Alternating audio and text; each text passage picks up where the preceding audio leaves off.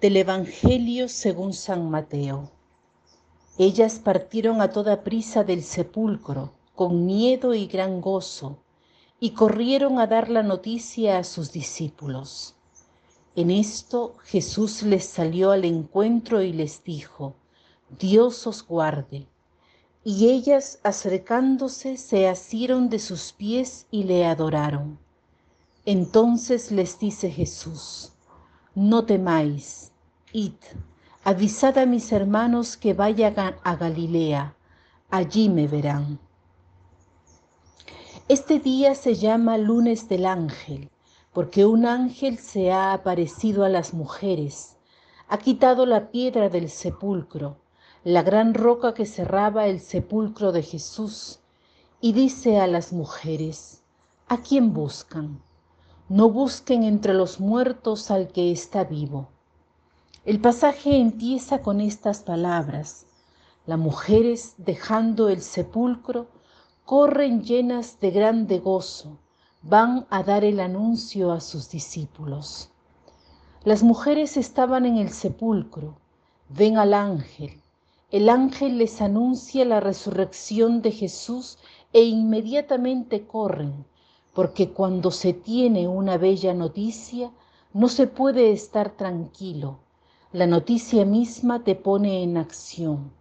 Una alegría, un entusiasmo que no resiste no comunicar lo que es objeto de tu alegría. Por tanto, las mujeres corren a dar el anuncio a los discípulos. Y mientras corren, ¿qué sucede? Jesús mismo viene a su, a su encuentro y les dice, Dios os guarde. Esta frase ha sido mal traducida porque en griego es alegraos, la misma palabra que el ángel utiliza cuando se aparece a la Virgen para anunciarle el nacimiento de Jesús. Les dice, le dice, alégrate, llena de gracia. Jesús dice lo mismo, alegraos. La primera indicación que nos es dada de parte de Jesús resucitado es la de alegrarnos. Pero podemos decir, Jesús, ¿cómo hacemos para alegrarnos? Hay guerras, hay virus, hay naufragio de inmigrantes, hay persecuciones, hay traiciones, homicidios, feminicidios, hay de todo. ¿Cómo hacemos para estar contentos? ¿Por qué no hay que temer? Porque es ¿Por qué es necesario alegrarse? Porque Jesús está con nosotros. Allá me verán, me verán en Galilea. Id, avisad a mis hermanos. La palabra aquí para hermanos es apostelo. Las primeras palabras no son los apóstoles, sino las mujeres y para mí, apóstol de la vida interior, es muy consolador. Jesús escoge primero a las mujeres porque las mujeres habían estado al pie de la cruz. Fueron las primeras en ir al sepulcro. Las mujeres han seguido siempre a Jesús y Jesús envía a las mujeres a los apóstoles. La mujer es la apóstol de los apóstoles. Es bellísimo esto. Las mujeres deben ir a Galilea, deben anunciar a los hermanos que vayan a Galilea. Galilea es el símbolo de la vida ordinaria, de la vida de todos los días. Jesús nos manda a la vida de cada día. Allá me verán. O sea, nosotros veremos al Señor en los lugares ordinarios donde vivimos. No debemos llorar más. No debemos lamentarnos, sino que debemos ir a Galilea.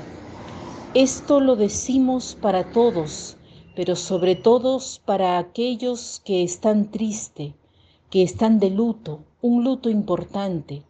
Los lutos dejan siempre mucha tristeza y mucho vacío. Jesús nos invita a ti que has perdido a alguien y también a aquellos que no hemos perdido a alguien querido a no llorar, sino a ir a Galilea, a no buscar entre los muertos al que está vivo. Los muertos que lloramos no están muertos, están vivos. No podemos llorar como los que no tienen esperanza, sino que debemos ir a Galilea y allí encontraremos al Señor resucitado que nos garantiza la resurrección de nuestros seres queridos.